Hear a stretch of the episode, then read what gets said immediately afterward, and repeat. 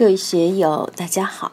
今天我们继续学习《禅说庄子之北游》第二讲“效法天地的无为境界”第二部分，让我们一起来听听冯学成先生的解读。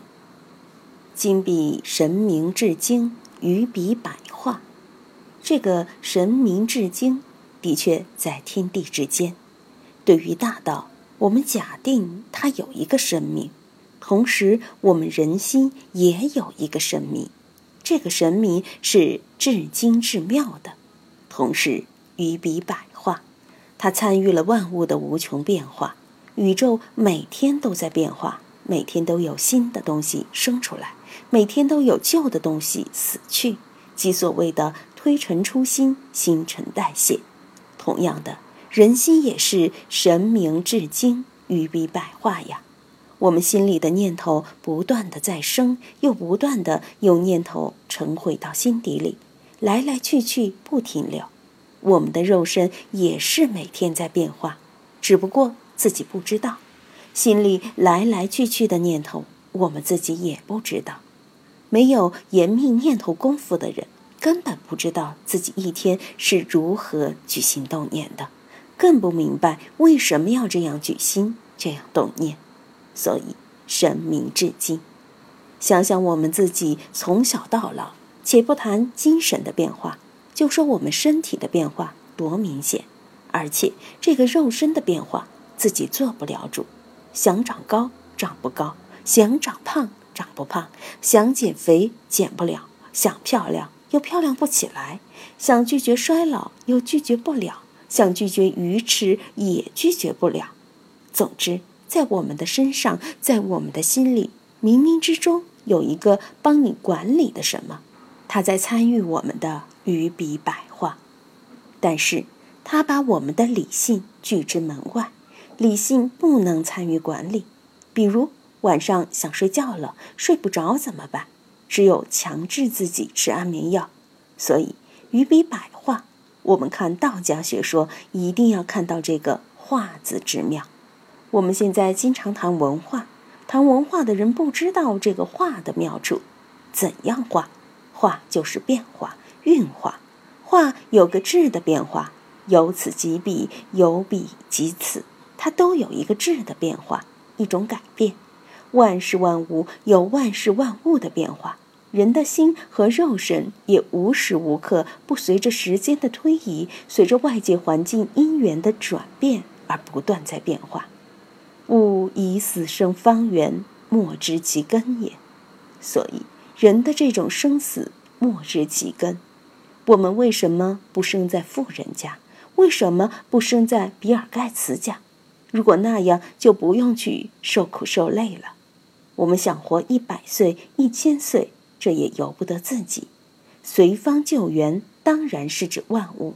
狮子是狮子的形象，老鼠是老鼠的形象，美女是美女的形象，丑八怪是丑八怪的形象。人的富贵寿夭、是非穷达，这些都是“方圆”两个字可以概括的。人的顺逆美丑、寿夭、富贵贫贱，都属于方圆范畴。所以。勿以死生方圆，莫知其根也。大家想一想，命运的根源在哪里？没有根源。若你自己想去把握它，那是根本没有办法的。伟大人物如秦皇汉武，拿他没有办法；拿破仑拿他也没有办法。没有办法怎么办？那就随他去吧，顺其自然，不要强去作为。这两天有点热。你要让天不热，不可能。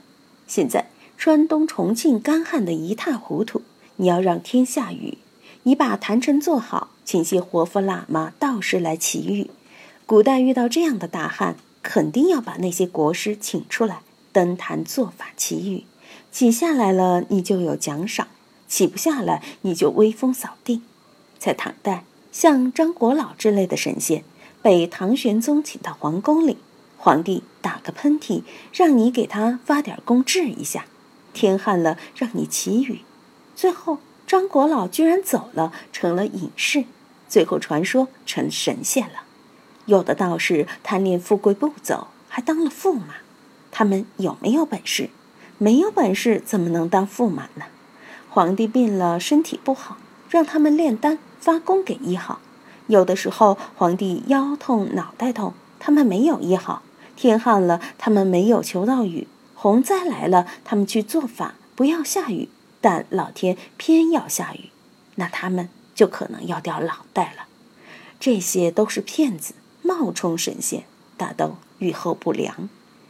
勿以死生方圆，莫知其根也。天地是如此，我们不要奢谈自己把握了自然规律，要如何如何，或者认为自己把握了命运的规律，已是运作专家、操作大师了。这不行，不可能。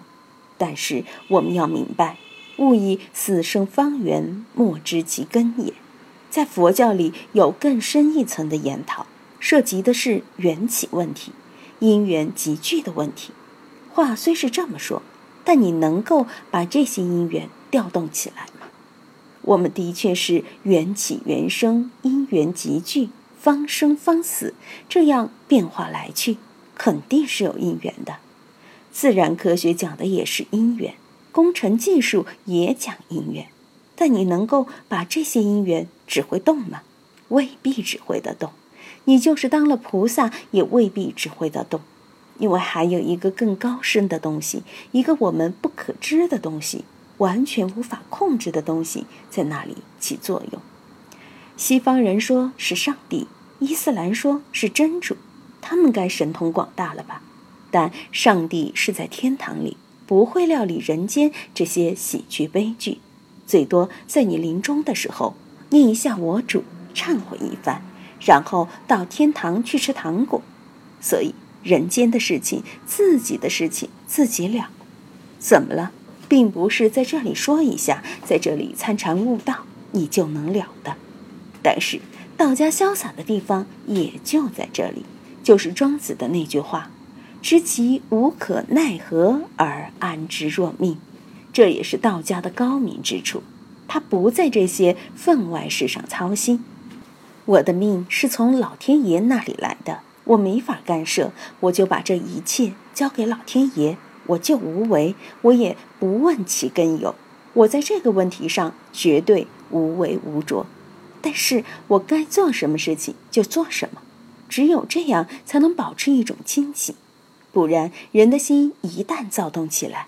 根本无法清醒，所以在禅宗里讲要死一番才行，不死就不得活，打得念头死，虚如法生活。我们一定要把自己的偷心、机心、嗔慢心熄灭，熄灭了以后，心里就清凉。就像孔夫子见老子时，老子对他说：“你要早学精神，放下你的知识，你才能够真正聪明起来。”所以，莫知其根也。这句话是很要命的。今天就读到这里，欢迎大家在评论中分享所思所得。我是万万，我在成都龙江书院为您读书。